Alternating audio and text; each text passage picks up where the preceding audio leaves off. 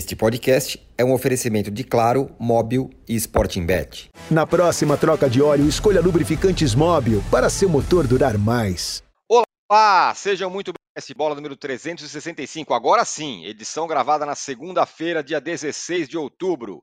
Eu sou Eduardo Tironi, já estou conectado com os meus amigos Arnaldo Ribeiro, Mauro César Pereira, Juca Kifuri e José Trajano. O empate contra o Fernando Diniz a fazer mudanças na seleção, hein? Richarlison deverá perder a vaga para o Gabriel na lateral direito e Couto do Danilo machucado. Na lateral, na lateral esquerda também pode ter mudança. Além do time fora de o Astro teria xingado o presidente da Confederação Brasileira de Futebol, o Edrico Sapipoca na cabeça em Cuiabá. O túnel de acesso ao vestiário após o jogo. A informação foi dada pelo narrador e jornalista José Carlos Araújo. Mais um problema para a seleção. O adversário da feira é o Uruguai, do Marcelo Bielsa, adorado por muita gente dentro do futebol. No time dele, o Cavani e o Soares nem foram convocados e o Arrascaeta é reserva. E teve debate hein, entre os candidatos à presidência do Corinthians e parece que foi quente. Falaremos também sobre esse assunto. No Flamengo, hoje, finalmente, nessa segunda-feira, o Tite se apresenta ao time fazendo seu orçamento para 2024 e, ao que parece, sem loucuras. Já temos aqui uma, uma enquete muito bem bolada para quem nos acompanha ao vivo no YouTube. E a pergunta é: Neymar, qual a contribuição do Neymar hoje para a seleção? Muita. Ainda é nosso melhor jogador. Já foi melhor, mas ainda é útil. O pequeno. É... Vocês não, por favor, inscrevam-se no canal do All Sports. Estamos chegando a um milhão de inscritos, então sua colaboração é muito importante. Inscrevam-se lá. Parecer de temos hoje. É, o José Trajano está fora do posse de bola, mas fora do país e vai falar com a gente aqui. Talvez ele trave um pouco o seu, o seu vídeo, mas o áudio está. José Trajano, tarde, boa noite. Boa tarde, bom dia, boa noite. Eu não estou travando, eu sou um entrave no programa hoje. Porque a imagem está travando toda hora e eu achei que eu era culpado, responsável pelo início é, do nosso posse de bola, mas não fui exatamente ocupado. É, foi um pico de, de, de, energia e tal. Olha, eu já tinha respondido na outra participação. Que o programa tem, o programa hoje é uma cobra de duas cabeças. Já teve o início, parou, agora está sendo, está recomeçando. É, é hora de deixar o rapaz lá na Arábia, faturando muito, ganhando dinheiro até a quarta geração porque o comportamento dele dentro de campo é aquilo que a gente vê, não é mais o mesmo, está fora do peso, prende demais a bola. Fora de campo, ou dentro, porque na, ali na, no túnel, que faz parte, é fora, mas é dentro, é, é, o presidente da CBF por causa de pipoca na cabeça, como se fosse um, a pipoca na cabeça, como se fosse uma agressão maior. Isso me lembra o Serra, quando uma bolinha de papel que jogaram dele na campanha presidencial, ele fez um escarcel danado, como se tivesse sido agredido por um tiro, uma pedrada, um pontapé, ou algo assim. O, Neymar está transformando essa pipoca na cabeça numa coisa, num acontecimento importantíssimo. Eu já falei da outra vez, essa pipoca na cabeça é uma, foi uma, uma, uma demonstração de, de, de decepção de, do torcedor que pagou caro e muito caro por ver a seleção lá diante da Venezuela e se decepcionou. Tem uma pipoquinha na mão, jogou.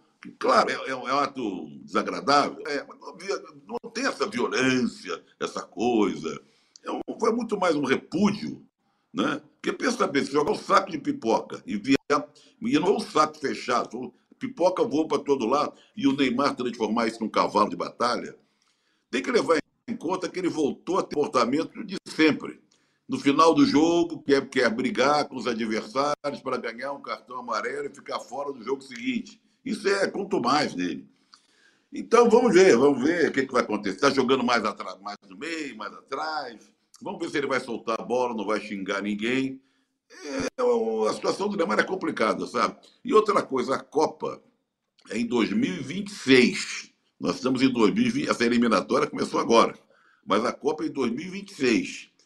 Imagina o Neymar do jeito que ainda chegar em dois. É, olha, eu, eu, eu renovaria o time todo. Agora, renovar o time para jogar nas mãos de quem? Do Ancelotti, que está tudo certo, seria ótimo. Porque a gente nunca sabe que. Não era hora também de dar vez a, a outros jogadores da seleção, por exemplo, o problema do centroavante. Devia ter convocado o Vitor Roque, claro, depois ele se machucou, não pode mais ser convocado, mas devia ter sido convocado antes. O Marcos Leonardo dos Santos. Não, até o Tiquinho, mas o Tiquinho, pensando em 2026, é um pouco mais problemático pela idade. Mas no momento poderia ser convocado. Olha, eu fico com a resposta número 3. Qual é a da enquete? A 3, hein, Tirone? É, a contribuição ar é pequena, é hora de renovar. É a, é a, opção 3. Daqui a pouco eu vou dar as parciais aqui. Mas quero saber do Juca. Juca, sei lá, 10 anos falando do Neymar nesse provável entreveiro aí. Muito boa tarde, muito boa noite, muito boa, bom dia, muito bom tudo. É, é o seguinte, é, desde o Catar, e eu apanhei muito por causa disso, que eu venho dizendo que Neymar fora da seleção seria uma dádiva, que eu não o convocaria para time nenhum das, da CBF após a Copa do Mundo.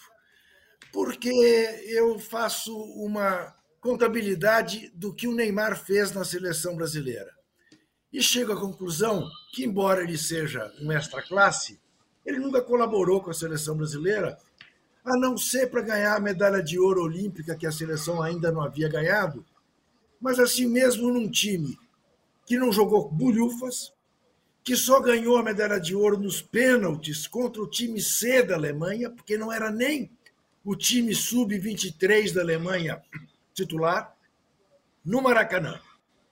Né? com o gol dele final de pênalti. É o máximo que ele fez para a seleção.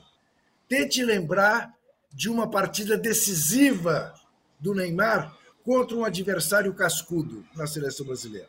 Não há. Não há. É verdade, ele não teve culpa nenhuma de ser alijado da Copa, da, da Copa aqui no Brasil, mas depois na Copa da Rússia ele virou meme mundial por jogar deitado. E no Catar agora até poderia ter feito o gol da classificação contra a Croácia. Num belíssimo gol. Mas num belíssimo gol que ele tentou 20 vezes, ele continua tentando. E uma hora ele faz.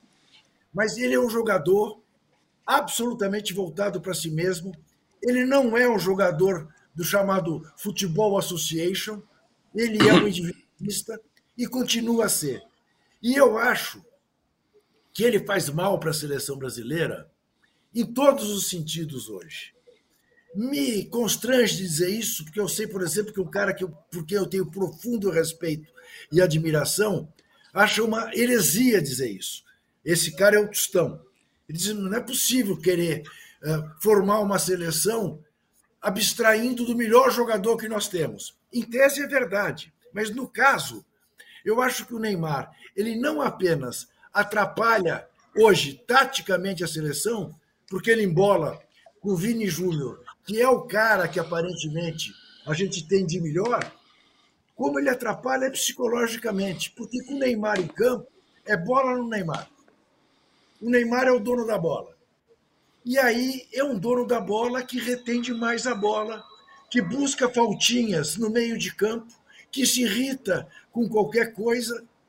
Ou seja, ele não é alguém que a seleção precise.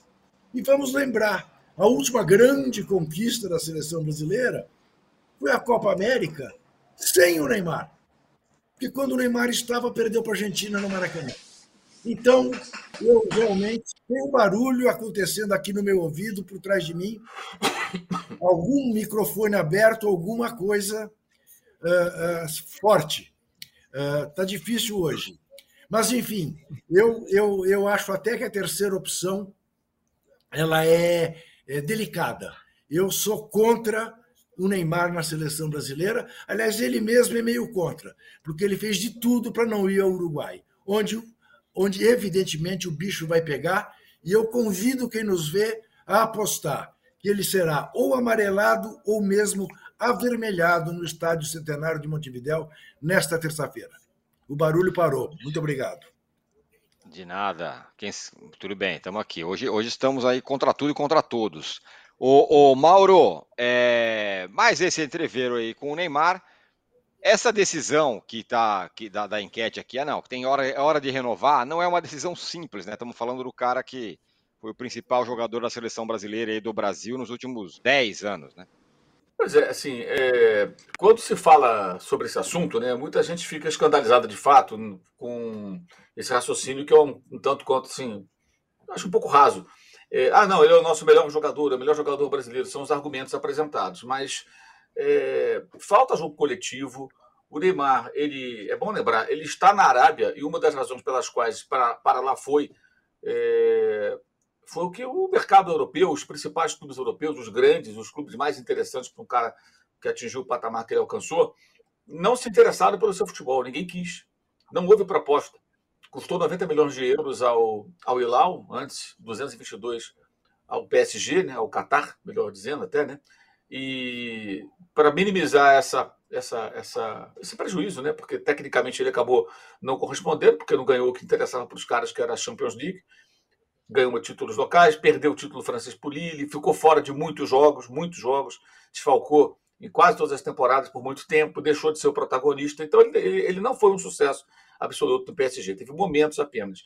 E ninguém se interessou. Então ele é claramente um jogador de declínio, que ele é talentoso, que ele, que ele tem recursos técnicos acima da média, isso tudo a gente sabe, mas ele é, eu sempre digo isso, a palavra que acho que define bem, ele é um grande desperdício por outras razões, ele não, ele não evoluiu tecnicamente. E a seleção fica sempre. Muda o técnico, era assim com o Tite, agora está a mesma coisa.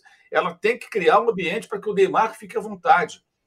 Então, é, e com essa coisa de concentração de jogadores no lado da bola, como gosta o Fernando Diniz, eventualmente você tem pouco espaço para jogadores como, por exemplo, é, Vinícius Júnior, o próprio Arana, que precisam de espaço para trabalhar, o Vinícius especialmente.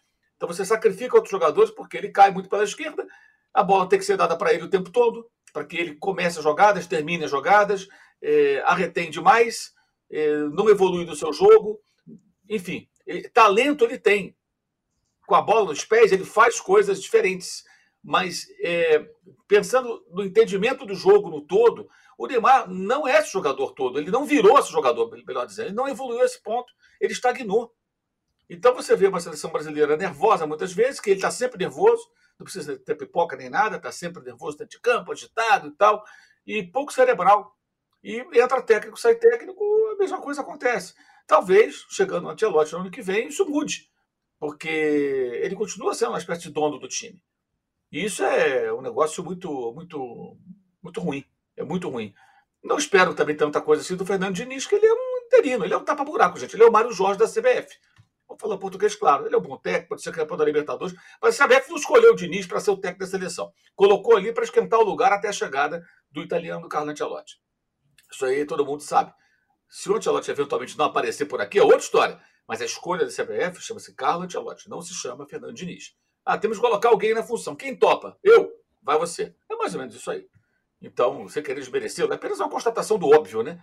Mas eu acho que, de fato, é chegado, passando da hora já. Né? E o Tite cometeu um, um absurdo na Copa do Mundo contra a Croácia, é que ele tirou o melhor atacante dele era o Vinícius na Copa, ele tirou o Vinícius, mas o Neymar continua dentro de campo e prendendo a bola, prendendo a bola. E como disse o Juca, ele tenta a mesma jogada várias vezes. Uma hora acontece. E aí você faz um recorte ali, olha, o gol decisivo sim, mas acabou não sendo decisivo mas ele poderia render muito mais para a seleção brasileira se jogasse mais coletivamente tudo mais. Muita gente fala, ah, ele vai ter tantos anos na Copa, ah, o Messi também já não era mais um garoto, já estava veterano na Copa da, do Catar. É verdade, só que o Messi ele é generoso para com os companheiros e o time em campo. O Messi não joga para si, o Messi joga para o time. E, claro, também faz jogadas individuais. Hoje, menos. As arrancadas em velocidade não, já são mais raras, claro, não tem mais a mesma condição do passado. Agilidade, explosão, está mais velho. Mas ele joga para o time. O Messi volta para fazer desarme, o Messi pensa o jogo inteiro, o Messi coloca o Lautaro na cara do gol e o Lautaro perde os gols, como aconteceu na Copa do Mundo, entre outros colegas. O Neymar não é assim, o Neymar joga para o Neymar. É, esse, esse é um bom ponto que o Mauro tocou, Arnaldo, o Casagrande, a semana passada, no fim de papo, falou um negócio é, que eu achei interessante também. O Neymar não tem inteligência tática. Aí ele ficou lembrando de jogadores que foram envelhecendo e foram mudando o seu jeito de jogar. Daí ele falou assim: o Neymar é o mesmo jogador desde sempre, é o cara do arranque. E ele não tem mais uhum. esse arranque. Uhum.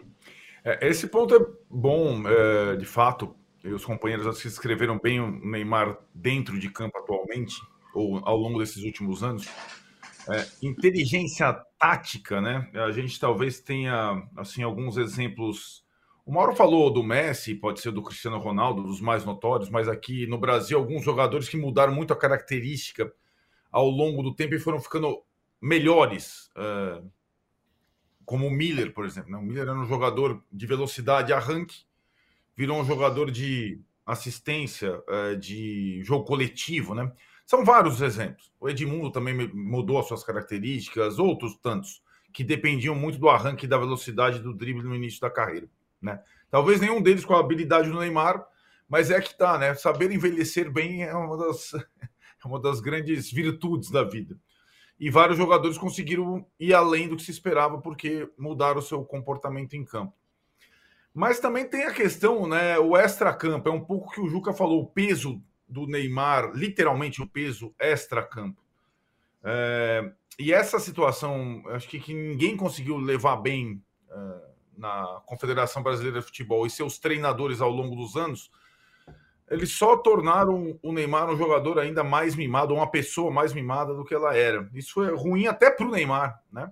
Ah, como o Tite tratou uh, Neymar, sua família nesses últimos anos todos, como o Fernando Diniz entrou e, e praticamente fez a mesma coisa.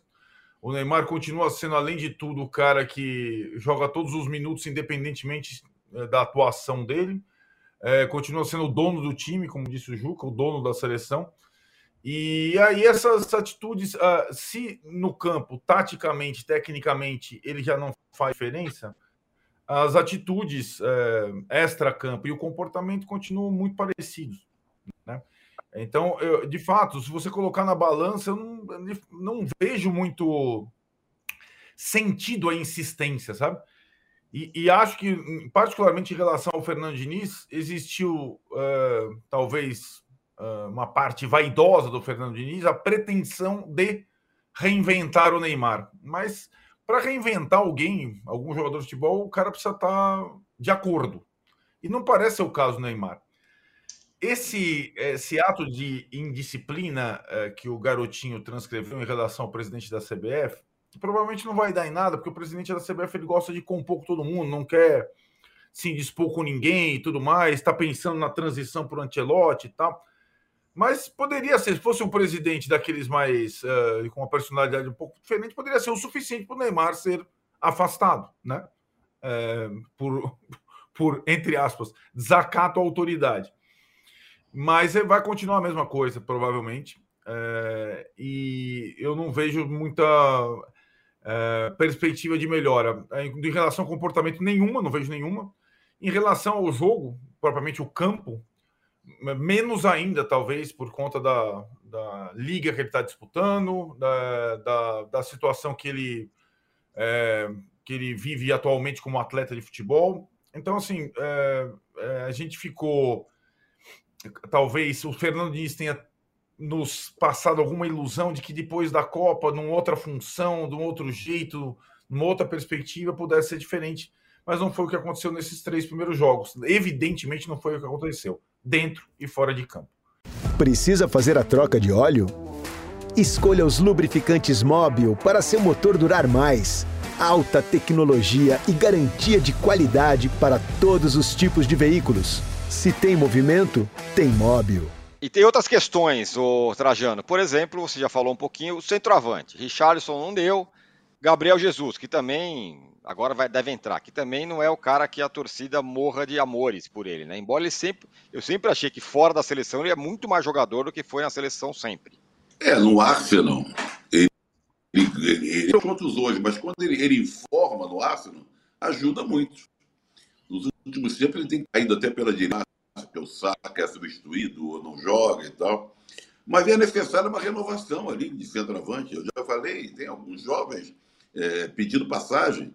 Primeiro foi o Vitor Roque, já devia ter lembrado na primeira convocação do Fernando Diniz, depois ficou impossível. Aí vem esse menino do Santos, que é muito bom, num time esfacelado como o Santos, ele consegue se destacar.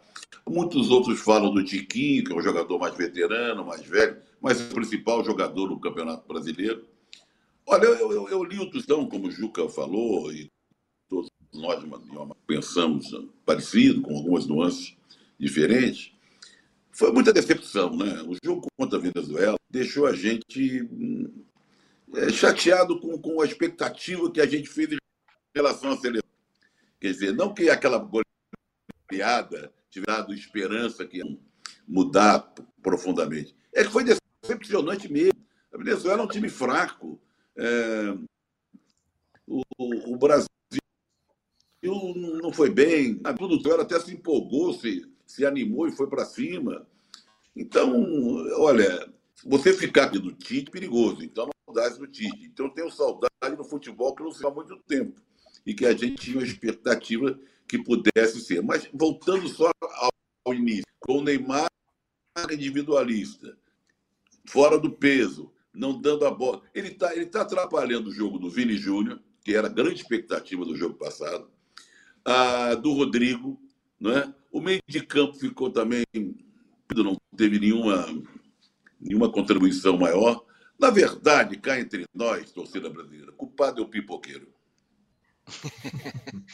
Ô, Juca, além do Neymar, temos o drama do centroavante. Sai Richardson, entra Gabriel Jesus.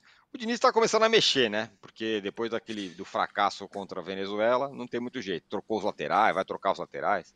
Então, mas aí também é uma outra questão, né? Que aliás é a mesma questão que envolve o Corinthians no momento.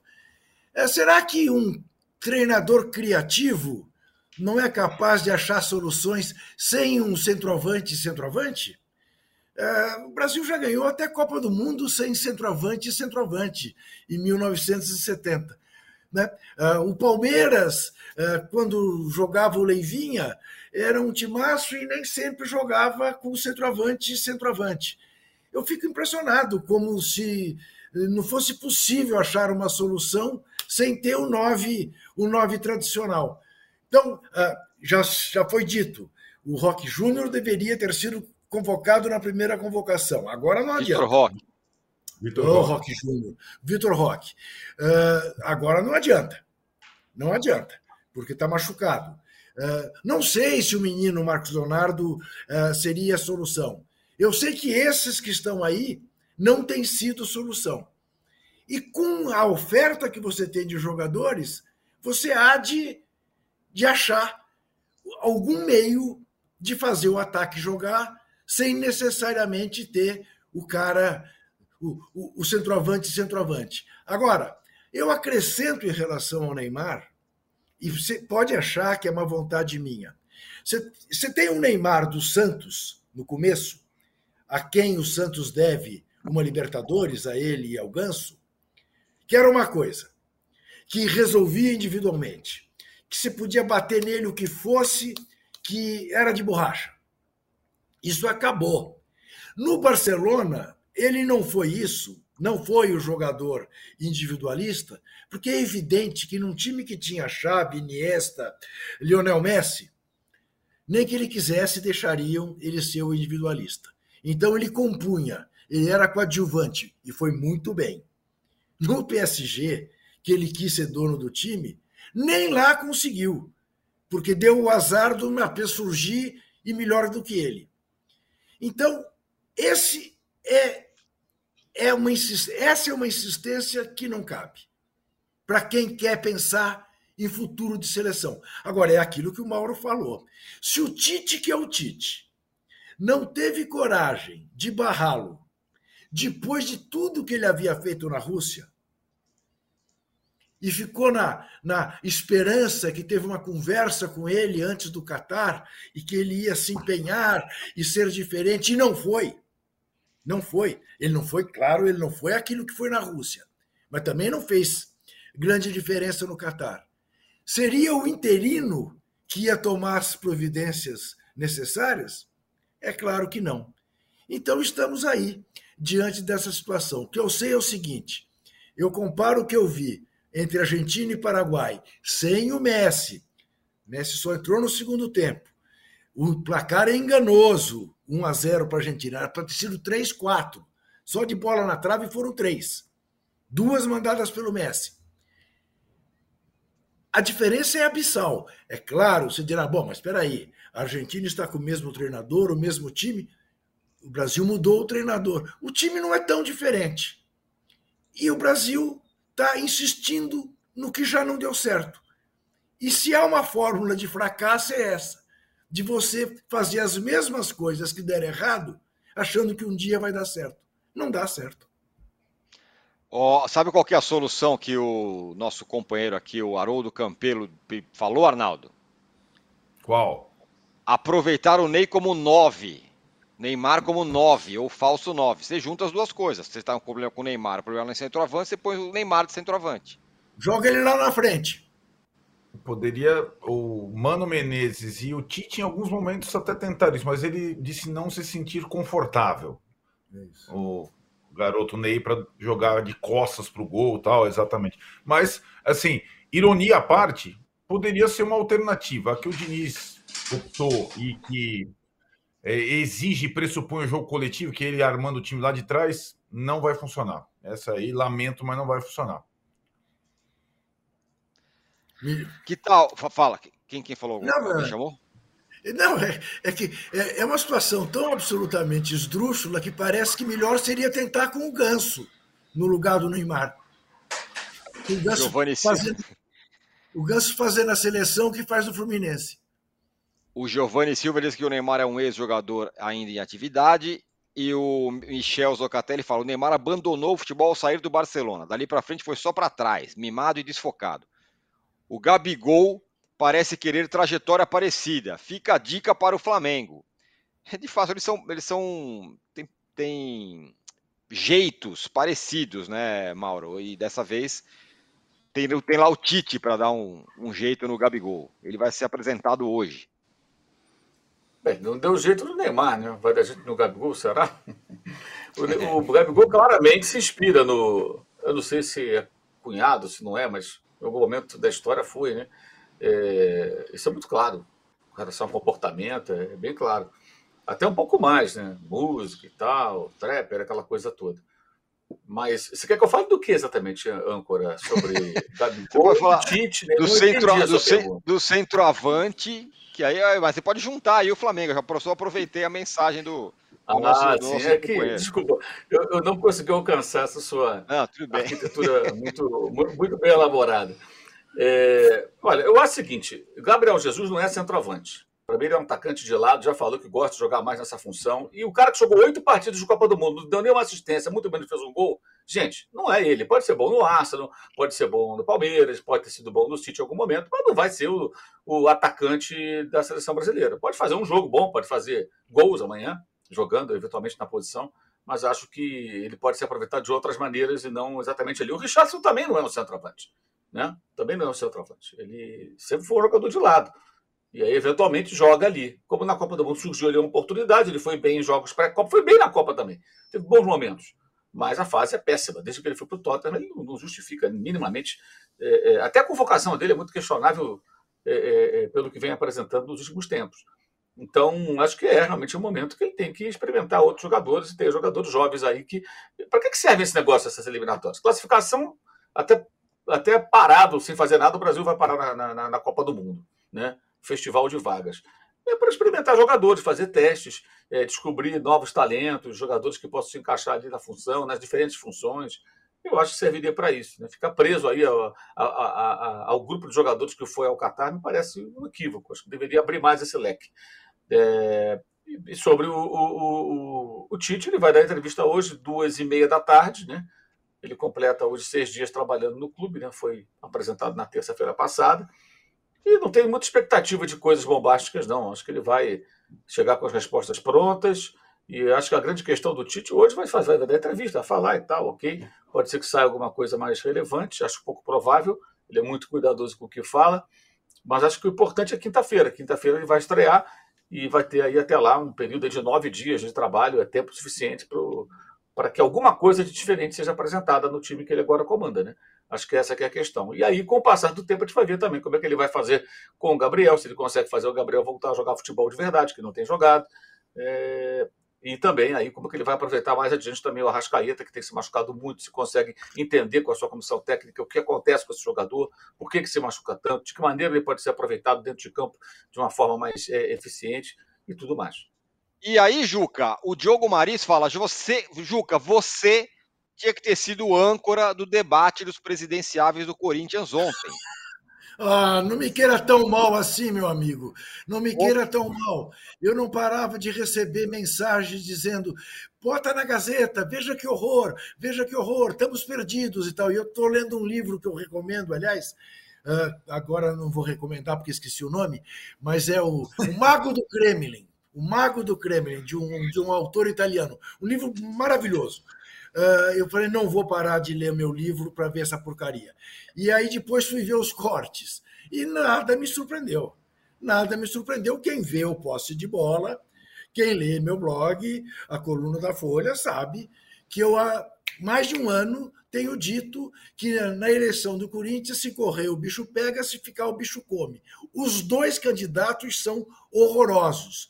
Tanto o André Negrão quanto o Augusto Melo. Os dois não têm, não têm currículo, têm ficha, têm capivara. Não sei se sou claro. É o que eles têm, capivara. Esse André está em duas campanhas para ser presidente do Corinthians e pela legalização do jogo do bicho. E aí houve das autoridades em Brasília que para legalizar o bicho, ele primeiro precisa convencer os bicheiros do Rio que são contra. E aí, como o bicho no Rio é muito mais potente do que o bicho de São Paulo, ele fica de mãos atadas. Mas essa é a história de vida dele, no jogo do bicho.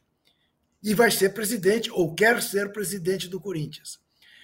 A, a, a, a situação mais bem definida nas eleições do Corinthians é, é feita pelo, pelo, pelo conselheiro vitalício e algumas vezes candidato a presidente do Corinthians, uh, Roque Cittadini. Não confundir nem com o Vitor Roque, nem com o Roque Júnior. Roque Cittadini. Roque Cittadini, Roque Cittadini diz o seguinte: não há nada que esteja tão ruim que não possa ficar pior. Com o que ele justifica que vai votar, embora não faça campanha, nesse André Negão, que já é da situação. Entendeu? A situação é essa josta, mas o outro é pior do que essa josta. Então veja que desesperadora é a situação do Corinthians. Que futuro desgraçado tem o Corinthians nos próximos três anos. Esse André Negão ontem teve a coragem de dizer, como se fosse um mérito, que o déficit do Corinthians é maior do que sua rentabilidade. E ele dizia isso e repetia. E ele elencou os títulos do Corinthians: campeão mundial, campeão da Libertadores, não sei quantas vezes campeão brasileiro, campeão paulista na nossa gestão, campeão sul-americano, campeão da Copa Sul-Americana. Ele descobriu o Corinthians campeão da Copa Sul-Americana. E não foi nem por fax. Não é como o Mundial de 51 do Palmeiras. Não, é a Copa Sul-Americana que ele inventou. Essa não tem nem de onde tirar. Enfim, a situação do Corinthians é essa. Se correr, o bicho pega, se ficar, o bicho come. É um futuro absolutamente sombrio o que está reservado ao Corinthians. É uma pena, é porque certamente não é, é, é, o, é, o, é o clube, do ponto de vista da potencialidade econômica de maior potencial do Brasil, por ser o time mais popular do maior mercado do Brasil.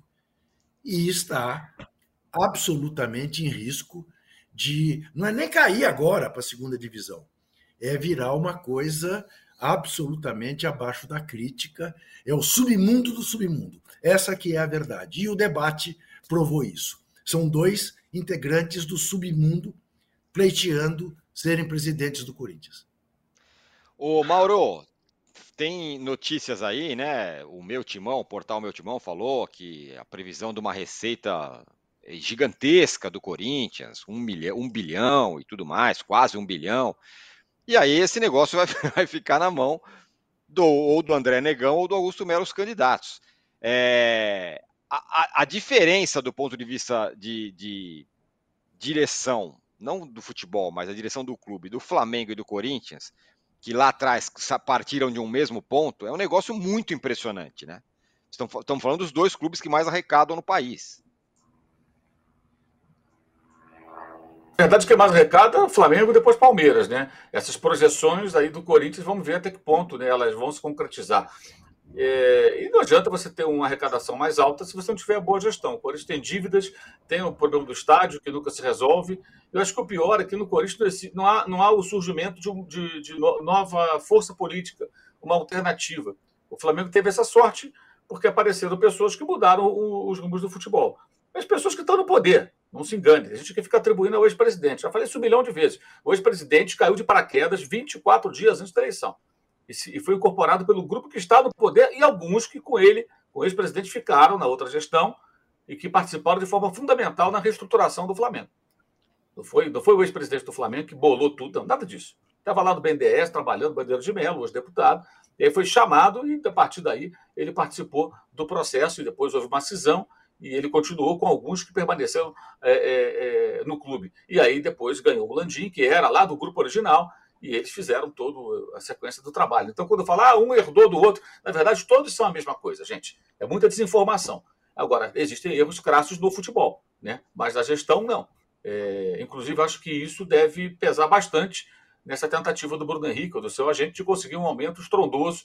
É, acho difícil rolar, a não ser que o, que o Rodolfo Landim rasgue é, é, tudo aquilo que já. Mais uma vez, né, rasgue o que falou no passado, vá atrás em relação a algumas posições, é, acho pouco provável que isso aconteça. Acho que erros que ele já cometeu no futebol não tem cometido nessa área de gestão.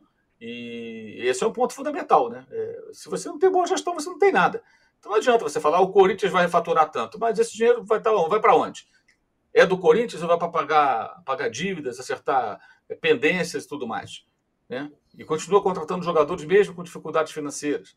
Não adianta você alavancar a receita se você tem uma série de dívidas e essa receita vai ser absorvida por essas dívidas, por esses compromissos assumidos e você não consegue ter é, dinheiro para investir, para contratar jogadores. O, o, problema do Corinthians é muito sério. A dívida somando o estádio com, com a dívida do clube ela é a maior do Brasil. Por mais que o clube seja imenso e tenha um potencial ainda sub, subaproveitado, me parece, subexplorado, ele não, essa conta dificilmente fecha. E aí você tem que ter gente qualificada também. Não parece ser o caso como os que estão lá, certamente não são. Senão a dívida não teria aumentado da maneira que aumentou nos últimos anos, sem nenhum título relevante. Todos esses, além do título imaginário da Sul-Americana, todos os títulos citados é, é, pelo candidato à situação lá na, na, no debate da TV Gazeta, eles são títulos que estão ficando cada vez mais do passado. O último título importante do Corinthians, né, fora paulista e tal, foi em 2017. São seis anos. Um brasileiro. E um brasileiro até que o Corinthians nem esperava ganhar, né, que foi surpreendente o desempenho do time treinado pelo Fábio Carilli. O Corinthians naquele ano não se preparava para ser campeão. Ele não imaginava que aquilo fosse acontecer. Mereceu, foi competente, mas não foi a diretoria que planejou a montagem de um time para ganhar o brasileiro. Foi algo que aconteceu de forma é, absolutamente surpreendente. E o Corinthians foi campeão, depois não mais, porque isso não vai ficar se repetindo todo ano. Que a gestão do Corinthians é ruim, acho que todo corintiano minimamente sensato sabe. Agora, qual é a, a luz no fim do túnel? Não existe, ela não existe. Né? E aquela coisa que eu falo sempre, né? Para chegar onde chegou, do ponto de vista financeiro e administrativo, o Flamengo tomou o remédio amargo. Ninguém quer tomar remédio amargo, meu irmão. Ninguém quer ficar ali com jogadores meia-boca, abrindo mão dos principais atletas, é, tendo que ficar é, é, é pagando é, dívidas, tentando arrumar a casa, para recuperar a credibilidade do mercado durante dois, três, quatro, cinco anos, o tempo que for necessário. Ninguém quer. Todo mundo quer resultados imediatos. Né? Agora, como o Flamengo é extremamente incompetente na gestão do futebol, ele permite que outros ainda defendam esse modelo antigo de gestão. Flamengo fosse competente no futebol, ele teria, não vou dizer uma hegemonia, mas teria mais títulos, ele passaria por esses adversários com mais facilidade, porque ele tem grana para isso, né? E automaticamente ele teria aí uma. Ele, ele mostraria que o caminho é esse. Mas não adianta também se a gestão for ruim. É o caso do Grêmio. O Grêmio tinha uma boa gestão do, do, do, do clube, se recuperou muito bem, mas em dado momento, no futebol foi um desastre para a segunda divisão. Por que, que o Grêmio hoje tem um time, veio da Série B e tem um time mais forte que o Cruzeiro? Não dá para comparar a situação fora de campo dos dois times. O, o, Grêmio caiu, mas era um clube que tinha uma boa gestão. Na época do Romildo Bolzan, do presidente que não está lá mais. Né? O Cruzeiro, ao contrário, o Cruzeiro foi parar a polícia, Ministério Público, aquela coisa toda. O que houve com o Cruzeiro foi outra história. Então, na volta da Série B, é completamente a, a, a situação de um diferente em relação ao outro. Como, se, como é a do Vasco que agora virou SAF, é outra história. Mas o Cruzeiro também, mesmo virando. Os dois viraram SAF, né? Mas o Cruzeiro, mesmo virando SAF, ainda paga pelos pecados cometidos lá atrás. Não se, não se, não se recupera de uma hora, hora para outra assim. O Grêmio é o contrário. Então não adianta também só a boa gestão se o futebol for mal gerido, evidentemente. Mas quando você tem uma má gestão do clube, aí também não tem como fazer mágica no futebol. Você não vai ter grana, você não vai ter condições de fazer investimentos, você não vai ter os melhores jogadores. Então você vai ficar como coadjuvante. O Corinthians tem sido um coadjuvante nos últimos anos. Impressionante isso, Arnaldo. E aí, como coadjuvante, o Corinthians vai encarar o Fluminense na quinta-feira. Pelo menos o Mano teve tempo para treinar, mudar o time. Fala aí, Deixa eu dar um pitaco mais. Não, só lembrar o seguinte: é essa projeção de faturamento do Corinthians de quase um bilhão. Eu pergunto para vocês: algum de vocês amanhã se sentaria? Você é um banqueiro, você é um empresário importante, tem uma marca importante. Você sentaria com o que ontem a televisão mostrou, com um ou com outro, para negociar um, um, um aporte, um patrocínio com esses caras? Yeah. É, é, veja, lembre-se dos patrocinadores que o senhor Duílio trouxe, aquele do caminhão, do trator, do não sei o quê, era tudo cascateiro, tudo estelionatário. Quantos patrocinadores o Corinthians teve esse tempo todo que, não, que na hora H não pagou? Está tudo na justiça. Então, menos com essa projeção de faturamento. É. Arnaldo, diga lá, tem o campo. Mano, pelo menos teve tempo, vai, para treinar. Teve tempo. Teve algumas uh, reabilitações assim. Pelo menos a do Fausto Vera, é inexplicável como não deixou de jogar, né? Pelo Corinthians, foi um dos principais jogadores do ano passado. Deve ser a novidade lá no Maracanã contra o Fluminense. Contra o Fluminense do Diniz, técnico da seleção, que volta para esse jogo. Então, e o Mano, uh, nesse período, o Tironi não quis uh, entrar nos detalhes sobre, ou não quis tratar da reformulação necessária para o ano que vem. O Corinthians vai mudar politicamente, vai trocar o presidente. O técnico, em tese, será o mesmo, e a reformulação do elenco é uma urgência, só que ele prefere, até por conta da necessidade de pontuar nessas próximas partidas e se livrar definitivamente do rebaixamento, prefere é, tratar da reformulação um pouco depois, né? O Corinthians no campo também tem problemas, né? Não é um problema só estrutural. A equipe do Corinthians, o time bateu no teto, a reformulação já era evidente para esse ano, não foi feita. Então, uh, tem todos esses problemas destacados pelo Juca e pelo Mauro. E o time de futebol também tem sérios problemas para 2024. Né? O time tem um elenco desequilibrado, com, com poucas opções em, algumas, uh, em alguns setores do, do campo. Uh, não, não será simples também o trabalho no campo, ficando o Mano Menezes para 2024. É, pois é. Vai ser osso. O futebol doméstico volta nesse meio de semana. Juca Kfouri, você só está nos deixando, né? Porque afinal tem, tem o que fazer já já. Hoje um pouco mais atribulado o nosso posse de bola, com algumas questões, tivemos que voltar tal. O Trajano travou lá na Argentina.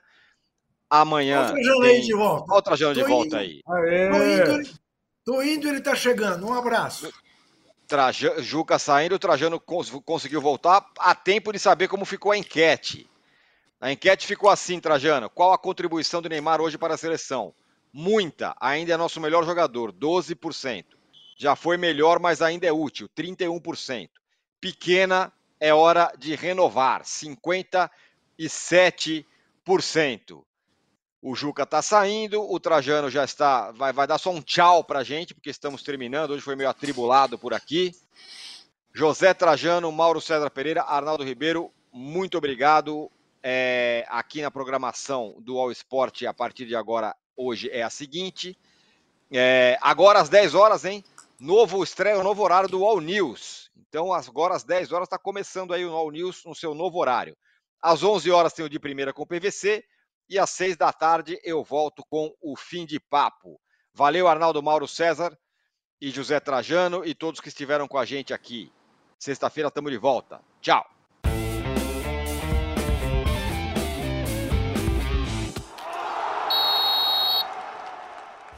O Posse de Bola tem pauta e edição de Arnaldo Ribeiro e Eduardo Tironi.